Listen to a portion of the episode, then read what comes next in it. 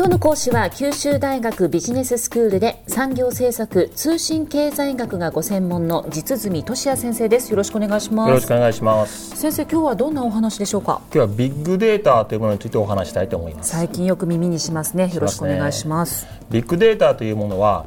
社会経済活動の中で生成されてくるさまざまな情報やデータというものを新しい情報通信技術の力というものを活用して大量に集積したものということができます。はい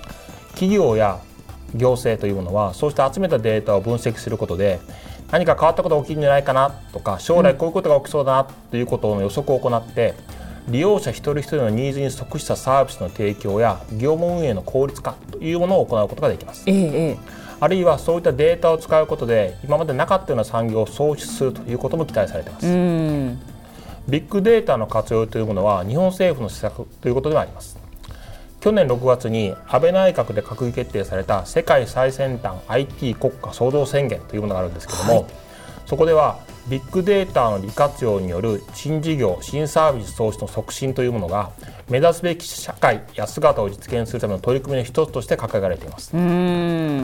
ところでビッグデータという言葉でまず念頭に浮かぶのは Google、Amazon、Facebook といったウェブサービスの分野やあるいは携帯電話会社さらにはスマートメーターというものの導入が検討されている電力分野なのですがビッグデータの活用範囲というものはそれらに限定されているわけではないです。あそうなんですね、はい、どの産業分野であっても膨大なデータというものは実は存在しています、えー、それらを眠らせておくことなく積極的に活用することで生産性を抜本的に高めることができるとともに新しい付加価値を生み出すということが期待されています。うん。例えばどういった分野で活用されていくと期待されているんですか？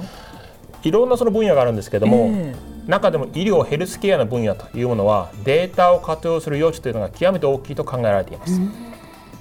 雇用者数で500万人に達する日本の医療ヘルスケアの分野でビッグデータを活用して生産性を高め付加価値を作っていくということは、はい、成長戦略にとってとっても重要なテーマです。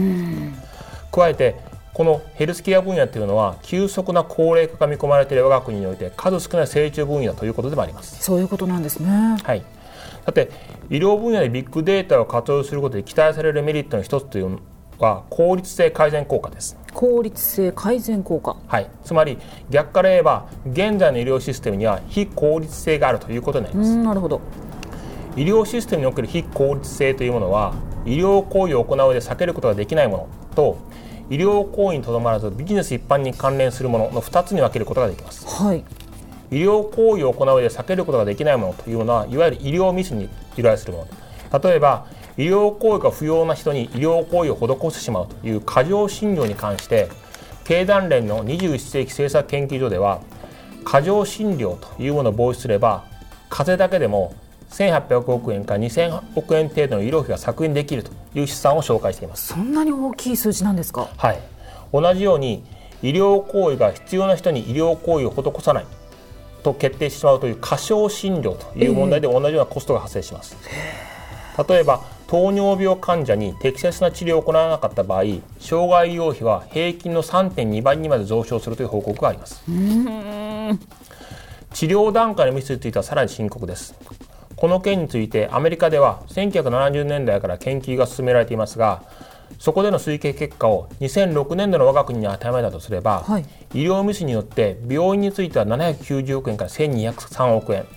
外来診療については305億円程度のコスト増がもたらされているということになります。これはちょっと見過ごせないですね、はい、こういった問題に対しビッグデータを活用することでより正確かつ精密な治療行為の選択が可能になり治療効果の改善というものが期待できます。と同時に課題あるいは過小な医療行為の発生を抑制することを通じて医療費の削減が期待できるわけです。一方患者の方にとっても医療サービスに伴う経済的負担が軽減するとともに治癒成績が改善することにより QOL と呼ばれるクオリティライフですがと呼ばれる生活の質的向上というのは実現できます。さらに加えて早期に職場復帰できることになりますから生産活動への貢献も可能になります。なるほど。これまで存在しなかった効果的な治療手段医療技術が実用されるかされることを通じた効率化による医療者及び患者へのメリット。さらにはそうした情報を使った新規産業の創出を通じた経済効果への貢献というのも大きい期待です。もう一つの非効率性つまり医療ビジネスにとどまらずビジネス一般に関連する非効率性というのはビッグデータの活用が不十分であるために医療に関わるホワイトカラー業務というものが望ましい効率性を達成していないということに由来します。ええ、これについてもアメリカの市場を対象にマッキンズィーカンパニーというシンクタンクが推計を行っているんですが、はい、2010年の日本市場に機械的にそれを当てはまるとすればビッグデータを活用することで年間で最大14.2兆に相当する経済効果が発生します。14.2兆円ですか。はい。加えてすでに存在する医療ヘルスケア分野を効率化するだけでなく新しい産業育成も期待できます。個人の健康情報や遺伝情報などによってテーラーメイド化された先進医療産業や遺伝子創薬産業といったものがその候補として考えられています。うんビッグデータはパワーがありますね。ありますね。このように強力なパワーをビッグデータは持っているんですけれどもその分利用するで気をつけなければいけない点というのを数多く存在しています、はい、中でも個人情報を取り扱う場合に不可欠なプライバシー問題に関しては対象が医療情報であるために最新の配慮が求められます、うん本人が知らないところで悪用されれば取り返しがつかない結果をもたらすことになります。そうですね、はい、ただ一方超高齢化社会に突入した我が国にとって医療ヘルスケアの効率性を改善しその費用を抑制するということは喫緊の課題です。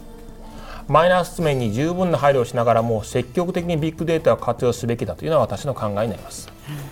それでは先生今日のまとめをお願いします。はい。ビッグデータの活用はウェブサービスの分野や携帯電話産業電力産業にとどまらず広範な産業で大きな経済的価値を生む可能性があります。しかしながらその利用を促進するための政府介入の在り方に関しては市場メカニズムの存在を前提として慎重に構築される必要があると思います。え今日の講師は九州大学ビジネススクールで産業政策通信経済学がご専門の実住俊也先生でした。ありがとうございました。ありがとうございました。さてビビックモーニングビジネススクールはブログからポッドキャストでもお聞きいただけます。過去に放送したものも遡って聞くことができます。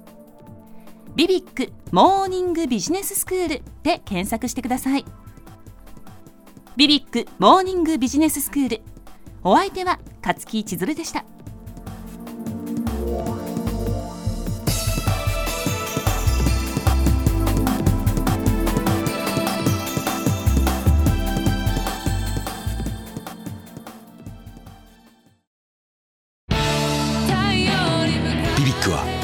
九州で生まれ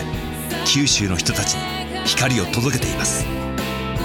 九州のお客様が光り輝くように。それが